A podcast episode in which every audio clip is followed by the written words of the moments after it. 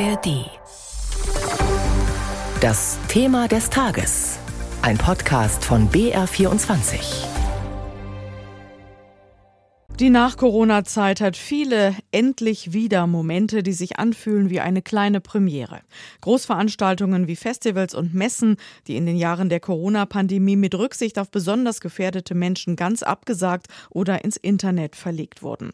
Seit heute nun heißt es wieder Türen auf für die Leipziger Buchmesse und die Menschen dort freuen sich sehr, dass nach drei Jahren Pause wieder so viele Leute zusammenkommen können, um Literatur zu feiern. Endlich wieder Buchmesse. Dieses Gefühl kennt Katharina Ilgen von der Verlagsgruppe Trömer-Knaue nur zu gut. Wir waren alle so aufgeregt, freudige Erwartungen. Der Aufbautag war gigantisch, weil wir so viel Spaß hatten. Und jetzt, als der Gong ertönt ist, die Messe ist offen, das war so, so ein Kribbeln ging durch den ganzen Körper. Es war toll. Sie freut sich auf die persönlichen Begegnungen mit Menschen, dass Autoren und Autorinnen wieder auf ihre Leserschaft treffen.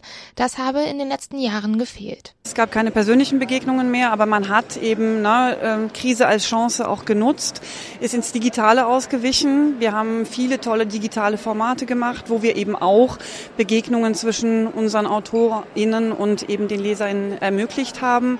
Ähm, es ist was anderes im Digitalen, ähm, aber äh, wir haben halt versucht, das Beste aus der Situation zu machen.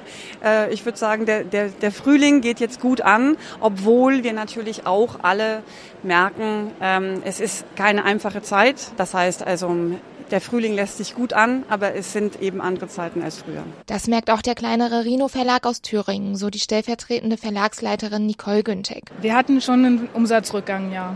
Das haben wir leider sehen können. Umso mehr freut sie sich, dass die Leipziger Buchmesse nun endlich wieder stattfindet. Also wir hoffen natürlich jetzt wieder, dass viele uns wahrnehmen und auch, und auch sehen und sehen, was wir alles anbieten. Wir haben ja auch trotzdem genauso viele Titel gemacht wie sonst auch jährlich. Das heißt, wir sind jetzt mit einem naja, dreimal so viele Neuheiten sozusagen mit hier im Vergleich zum, Vor, äh, zum letzten Mal und hoffen dann, dass viele, die jetzt wiederkommen, auch fündig werden, hier was Schönes von uns zu sehen. Und das wünschen sich auch die Besucher und Besucherinnen am ersten Tag der Messe. Äh, ich bin froh, wieder hier zu sein. Ich, ich lese sehr gern und ich hoffe immer hier irgendwie noch was Neues zu entdecken und ähm, lass mich einfach inspirieren. Meine Augen leuchten. Ich freue mich total, äh, mir die Zeit genommen zu haben, hier einfach mal alleine durchzuschlutschen und alles auf mich wirken zu lassen. Genau, ich finde die Atmosphäre ja einfach richtig schön. Ich finde es sehr inspirierend. Laufe hier einfach gern durch und schaue so, ähm, was mich irgendwie anlacht. Worauf ich mich besonders freue, einfach ums Schlendern und Bücher um mich zu haben und das alles ein bisschen wieder,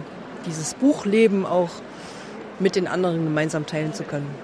Stimmen eingesammelt beim ersten Tag der Messe von Janina Michel.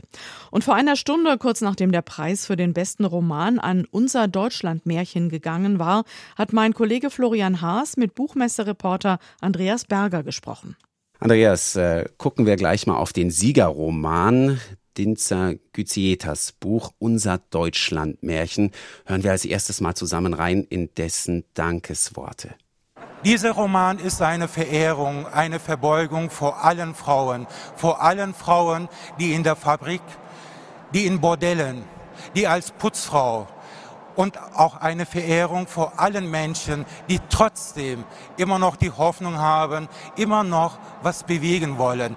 Und eine Bitte habe ich, Aisha Yanmagel. Aisha, komm zu mir. Der Siegerroman in Leipzig 2023 heißt also Unser Deutschlandmärchen. Und der Autor, den Sergüzieta, hat da seine Frau Aisha auf die Bühne gebeten. Andreas, was ist das für ein Buch? Was ist das für ein Autor? Ja, es erinnert uns natürlich auch an vieles, was Feridun Saimoglu geschrieben hat. Eine Migrationsgeschichte, ganz stark geprägt von der Mutter-Sohn-Beziehung. Und genau so ist das eben auch zu verstehen, dass er gesagt hat, dieses Buch ist eine Verbeugung, insbesondere vor Frauen, die trotz Demütigung etwas bewegen wollen. Und da erzählt er ja in gewisser Weise auch von sich selbst, denn ihm ist es ja dann geglückt, aus sich etwas zu machen.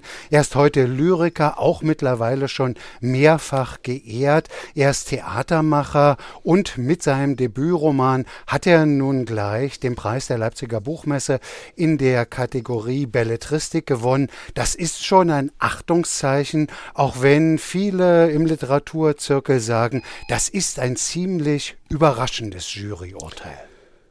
Nun aber zur Messe. Endlich wieder haben wir gehört. Wie fühlt sich das denn an nach dem ersten Tag auf der Messe? Na, das hört sich vor allem an durch viele Laufgeräusche, durch viel Trappeln, durch die Messehallen und natürlich durch viele Gespräche. Der erste Messetag hat ja, wenn man da den Besuchern so ins Gesicht schaut, vor allem ein jugendliches Antlitz. Viele Schulklassen und auch Lehrlinge, Auszubildende scheinen immer besonders den ersten Tag zu mögen, hier auf die Leipziger Buchmesse zu kommen.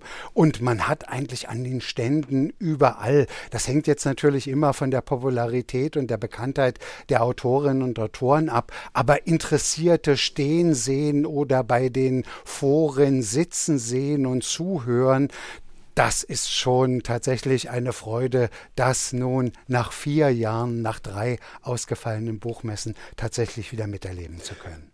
Ganz kurz zum Schluss noch, was macht denn die Leipziger Buchmesse so besonders, vielleicht auch im Vergleich zur Frankfurter? Dass es wirklich eine Publikumsmesse ist. Viele sagen immer, die Autorinnen und Autoren haben in Frankfurt so ein bisschen das Gefühl, dass es dort um ihr Buch als Ware geht, dass es natürlich Übersetzungen erfährt, dass es ins Ausland verkauft wird. Und in Leipzig sagen die gleichen Autorinnen und Autoren dann, ja, hier merke ich, dass mein Buch im Mittelpunkt steht, dass ich als Autorin oder als Autor im Mittelpunkt stehe. Die Besucherinnen und Besucher sprechen mich mich direkt anfragen, wie ich zu der Geschichte gekommen bin oder warum ich die Geschichte genau so erzähle und ob das authentisch ist oder ob das erfunden ist. Wie gesagt, insofern rechtfertigt Leipzig oder verteidigt immer wieder seinen Titel als Publikumsmesse. Und das ist tagsüber in den Messehallen so und abends insbesondere dann bei Europas größten Lesefestival Leipzig liest. Da ist allein wieder in den nächsten vier Tagen zu 3000 Veranstaltungen geladen. Also das sucht schon seinesgleichen. Endlich wieder Leipziger Buchmesse nach den Corona-Jahren. Das war unser Thema des Tages und wir haben es gehört, es ist eine Publikumsmesse und wer noch hin möchte, die Tageskarten kosten 20, am Samstag 25 Euro und alle Tage gibt es für 40 Euro.